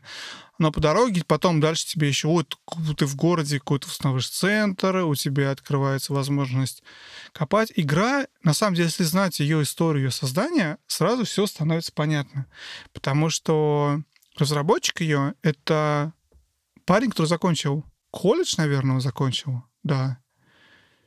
Пытаюсь устроиться на работу программистом, его никуда не взяли, и он подумал, я напишу игру, пересказываю книгу Пей Шрайера. Я напишу игру, и меня возьмут на работу. И он сел писать игру. Правда, он думал, напишет ее там за три месяца, и потом ее, его возьмут все на работу. Но что-то ничего не, не вышло. В результате он писал ее 5, 6, 7 лет, я не помню сколько. Все это время его кормила его девушка, которая потом стала его женой. И он пережил очень много всего. И я очень рекомендую прочитать книгу, очень хорошо описана эта история, но она объясняет на том, что если человека ничем не ограничивать, он будет дописывать, переписывать, добавлять, удалять, переделывать, перерисовывать, сочинять новую музыку бесконечно, пока его кто-то не остановит. И это произошло в Вали. Поэтому там можно и романсить, поэтому там можно и жениться, поэтому там есть какие-то фестивали земляники, поэтому ты можешь там в шахту опускаться на самый нижний уровень, бороться с какими-то монстрами, поэтому там маг есть какие-то... Потому что спустя три года работы над игрой просыпается человек думает, блин, там нужен маг в игре. Вот я все хорошо, но мага нет. И начинает мага эту в игру добавлять. И вот очень большое отличие этой игры от игры классической, не инди, которая пишет какая-то, ну, даже инди, которая пишет команда, у которой есть более-менее вот рамочное представление, что они хотят добавить, когда у них релиз, сколько у них денег есть на, на это все, сколько они могут прожить. А здесь просто вот все А потом приходит босс и говорит, а давайте город переименуем. Ну, условно. Ну, в общем, короче, и, в принципе, вот эта история очень хорошо объясняет, почему в игре много немного странных, наверное, кусков, но этим она и потрясающе интересна, потому что в ней ты действительно такой определенный симулятор жизни, но самое главное, ты в ней чувствуешь отдых. Вот ты, вот, вот это вот происходит, как называется, эскапизм, когда ты отыгрываешь этого персонажа, который бросил нахрен свою работу, уехал в деревню и там сорняки рвет. Потому что рвать сорняки приятно в игре у тебя опоры в сорняках, а ты в прошел. не очень. Да, конечно. Ты их раз, и у тебя уже чистое поле, и их там больше не будет. И это приятно. Фу, все, четвер... четвертое место. Четвертое место. Марио плюс кролики. Кол коллаб. Э когда у тебя появились кролики, персонаж Ubisoft в игре Nintendo. Я даже не знаю, чья это игра. Ubisoft, конечно. А кто-нибудь играл в, в Rabbids вообще? Ты знаешь, о чем эта игра? М-м. Вот. Есть ли она вообще? Есть, конечно. Ну, может быть, окей. Короче, это отличная игра. Это на самом деле XCOM.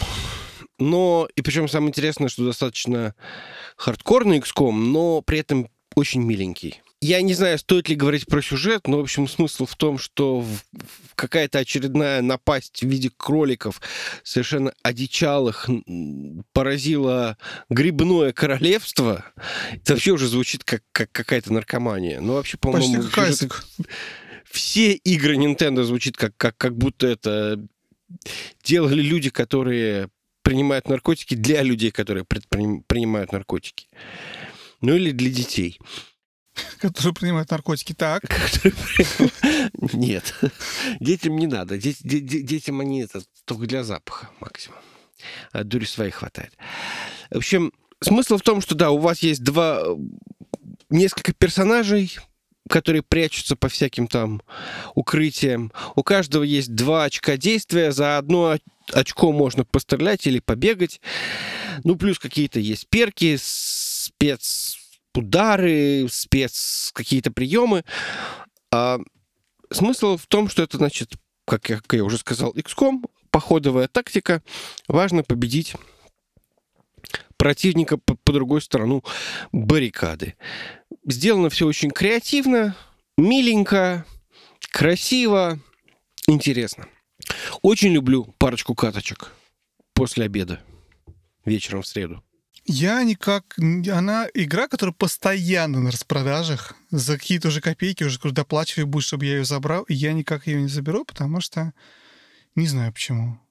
Собираюсь купить, но вот что-то все никак. Не находится место. Ты очень не любишь тактические бои. Наоборот. Я люблю тактические бои. Более того, мы сейчас с тобой даже немножко это обсудим. Но как-то вот я из этого хочу в нее поиграть. Но что-то никак не доходит у меня руки до нее ее купить. Я точно ее куплю когда-нибудь. Хорошо, хорошо. Жень, я перед тем, как мы обсудим первые три места, предлагаю тебе, наверное, игры, которые не вошли, но очень хотелось.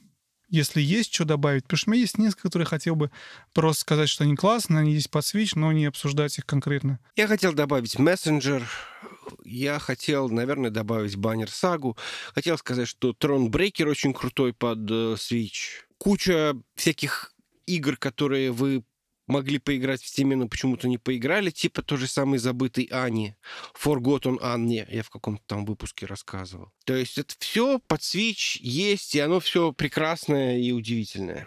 А Dark Souls? Dark Souls, мне кажется, сейчас э, есть ремастер, который умеет 60 FPS.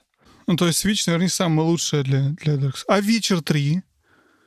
Ну, то же самое. Assassin's Creed э, Black Flag. Ну, вот, может быть, как раз он действительно хорош на свече. А. Skyrim? Надо кормить беседу как-нибудь. Не везде, они все Skyrim одинаковые, в них есть разница. Спорить не буду. Стою я в зоне неудачи, но всегда смогу ответить твердой сдачей. Я хочу сказать, что вечер очень хорошо играется под свечом, но он не вошел в наш список, не потому, что это плохая игра. Это одна из лучших игр вообще ever.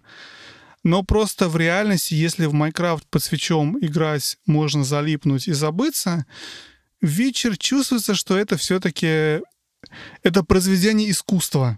Засунуть вечера в свич. Но я, по крайней мере, не знаю ни одного человека, который играл бы и прошел бы и делал бы именно на свече не ради идеи сделать это на свече а именно потому, что вот хочу Switch, Switch вечера поиграть, и мне Switch я вот так и буду делать. Такие люди, я уверен, что есть, просто я их не знаю лично.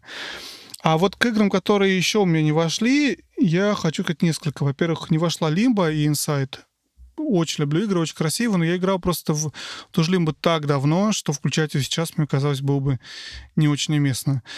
Но игра хорошая, классная, пазл-платформер, стоит поиграть. Это Everland, который я проходил, по-моему, в прошлом году, и про него много рассказывал. Игра, в которой происходит эволюция графики, эволюция игр, тоже определенный памятник геймингу. Хорошая игра, но не смогла пройти э, наш, наш э, лимит в 10 игр от каждого. Don't Starve, Survival, тоже процедурно генерированная. Классная игра. Гуакамоле. Гуакамиле, сори. Гуакамиле 1, Гуакамиле 2. Это Метродвани. Я играл в первый гвак на, Ви, на Вите, второй на Свече. По мексиканской такой. Я рассказывал про Я все это рассказывал. Oxen Free я рассказывал. Есть куча очень классных игр, которые не вошли. Одну я хочу выделить сейчас отдельно, потому что я про нее думал все это время и жалел, что она мне не попала. Это, как ни странно, South Park — Stick of Truth или Fractured But Whole, любая из них, наверное, Stick of Truth, наверное, получше. Мне нравится чуть, наверное, побольше. Почему? Потому что это интересная РПГ для любителей South Park а. Если ты не любишь, не слушаешь South Park ом, играть в это, наверное, неинтересно.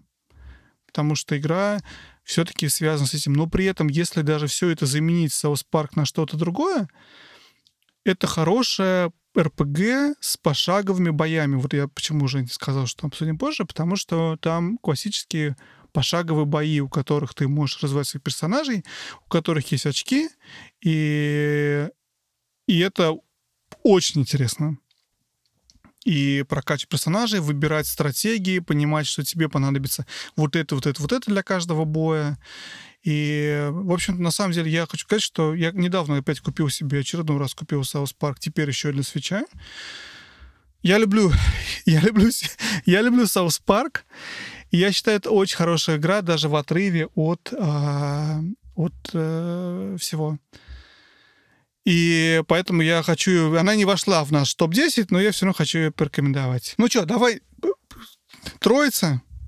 Я думаю, Давай, уже все, все, все, наверное, примерно представляют, что не вошло и что точно войдет. Очень двояко прозвучало. Двояйка. У нас же двое. Так, ну да. На третьем месте у нас АЦ Одиссе. Нет. Ты плохо читаешь.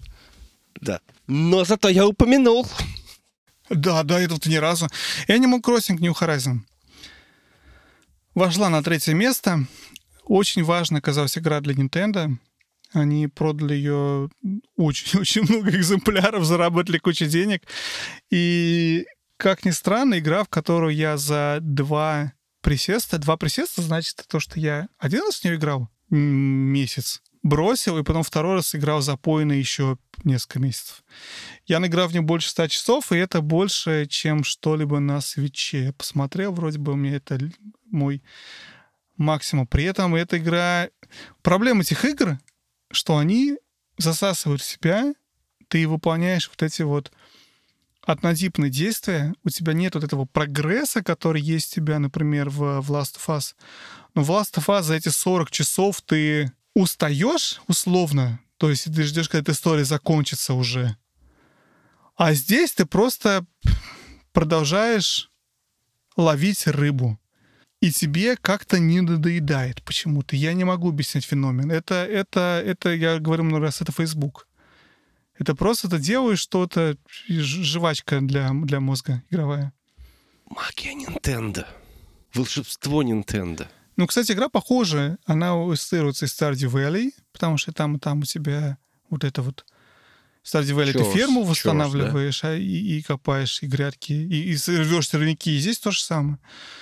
И на Майнкрафт, потому что там тоже то же самое. Что-то строишь, делаешь. Давай не будем про это говорить. Все, мне кажется, представляют, что такое Animal Crossing на текущий момент. Тем более мы уже про это Соглашусь. много говорили. Соглашусь. Давай маленький вопрос. Как ты думаешь, была бы она настолько популярна, если бы не ковид? Ну, безусловно, да. Она, у нее очень много было и предзаказов, и раскупили все эти консоли с ней. Animal Crossing игра, которая у меня на работе, опять же, мы говорим сейчас про западный рынок, мне трудно сказать про ситуацию в России, потому что игры Nintendo в России после Дензи были менее известны. Я, а у меня Animal Crossing был предыдущий New Leaf на 3DS, потому что по совершенно, по-моему, всем э, рейтингам Animal Crossing лучшая игра на 3DS. Как Persona 4 года лучшая игра на Vita, Animal Crossing New Leaf, ну, игра на 3DS. Лучшая игра на 3DS. И я к чему? Про то, что у меня на работе я говорил с большим количеством людей, которые эту игру очень ждали. И я смотрел много видео про то, какая эта игра будет классная. И я помню, когда наконец-то рассказали, собственно, что в ней будет, я, я, ну, я рассказывал об этом даже. Да, о том, что, блин, я очень жду, я очень жду, мы будем играть, я куплю две копии, мы с женой будем играть, все будем играть, все будут только в Animal Crossing. В принципе, это и произошло. Так что я думаю, что ковид, конечно, повлиял, но игра была бы популярна и так. Но ты прав, да, там, там есть часть того, что хотелось бы жить на райском острове, а не сидеть дома. Хорошо. Ну что, переходим к К водным процедурам. Второе место. тоже Одиссе, да? Опять Одиссе. Да без остановки Одиссе. У тебя С Одиссе, вторая Одиссе. Жень, давай я скажу, и больше я не буду говорить сегодня вообще, потому что я устал. Марио Одиссе. Я считаю лучшей игрой для Nintendo Switch. Большинство, многие, большинство, многие, большинство, многие. Жень, скажи, что у нас на первом месте? Давай так сделаем. На первом месте у нас ботва. Кто, бы сомневался, да? Думали, что будет, конечно, Madden 21 или что там. А он есть, да? не уверен. WWE. Да, которая- да, WWE или этот Troll NI или что там. Вот. Много очень споров, что лучше, Зельда или Марио. Я Тим Марио, Женя Тим Зельда. Но по сумме баллов, как ровно как и слово 1 и 2, Женина игра вышла наверх. Марио Одиссе 3D-платформер про Марио. Я не фанат, или я не знал, что я люблю 3D-платформеры до этой игры. Эта игра просто показала себя с лучших сторон во многом потому, что, я еще раз повторю, ее главная фишка это не чтобы запрыгнуть вверх куда-то что-то, это чтобы увидеть что-то в несказанном, не ярко выраженном. То есть ты видишь, что как-то камушки странно лежат, ты там бьешь, и у тебя там выпадает что-то. И это пронизывает всю игру очень-очень сильно. Кроме этого, это много очень разных интересных, красивых миров. Тут тебя какой-то лес доисторический с динозавром, тут у тебя Нью-Йорк, тут у тебя средневековая Япония. Это хорошо, красиво оформлено, это очень умные уровни, это куча того, что сказал про вот этих вот неявные пазлы, когда ты что-то находишь и додумываешь. Это добрая игра, и вот это очень хорошо, слово craft, это не знаю, как правильно даже сказать, это вот такой вот созданный, скрафтнутый такой experience, который было очень приятно, приятно прожить, поиграть и почувствовать что, блин, классно, я догадался, что если вот здесь вот прыгнуть, а тут вот сделать, появится что-то. И очень часто думаешь, блин, может быть так? Ты пробуешь, и да, и правда, действительно, оказывается, сюда можно было запрыгнуть, здесь какой-то секретный проход. А ты, кстати, прошел? Игру, конечно, прошел, да. Окей. Но там сам с проходом, понимаешь, чем трудно. Ты ее проходишь, а потом у тебя еще не открыто 300 Ну, это понятно, звездочек да, из, из да, 600. То есть, думаешь, блин, там во всех уровнях столько пазов осталось, которые ты не понял и не увидел. Я сам в нее особо подробно не играл, но у меня ее проходил сын. Тоже прошел вроде бы. Очень тоже любит. Мне кажется, это игра, которой надо дать шанс. Знаешь, мне кажется, правда, что есть игры, которые некоторые, возможно, игроки отвергают, потому что это жанр игры, который не очень привычен. То есть платформер — это такая тема, которая не все готовы в взрослом возрасте пытаться играть. РПГ, да, это наше, это мы можем. РПГ, стратегии, вот это мы все играем. А платформер — это что-то вот...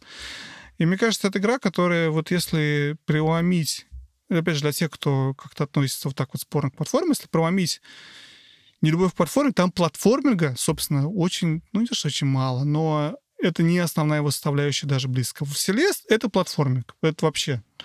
А здесь основная составляющая, пропрыгать здесь легко, поэтому сколько лет твоему сыну? Восемь. Восьмилетний Женин сын может ее все это пройти, не особо напрягаясь. Это все-таки игра про для каждого. Каждая найдет там что-то вот такое вот для себя свое. Что на первом месте? Зельда. Расскажи нам про Зельду. Кто вдруг не знает про Зельду, сейчас узнает от Жени. Это очередная инсталляция в серии The Legend of Zelda. Вы играете за... Не Зельду. за Зельду. За Не за Зельду. Зельду.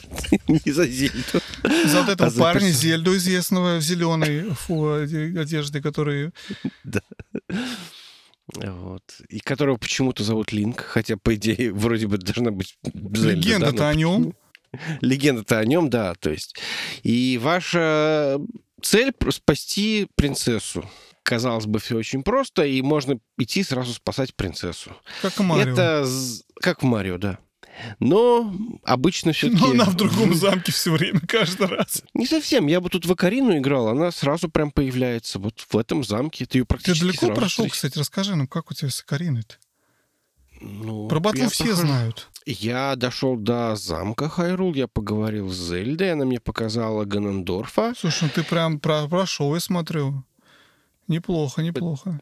Это, ну, ну, в смысле, это, мне кажется, это начало самое, нет? Ну, начало, ну да не начало. Ну, хорошо, может быть. Я даже уже какие-то две песенки выучил. Ну, я так и понял, вот это Сайра, или как зовут лесную фею. Да, да. Вот. Ну, в общем, я в нее так иногда поигрываю, но... э, Тяжело могу играть что- в игру такую старую.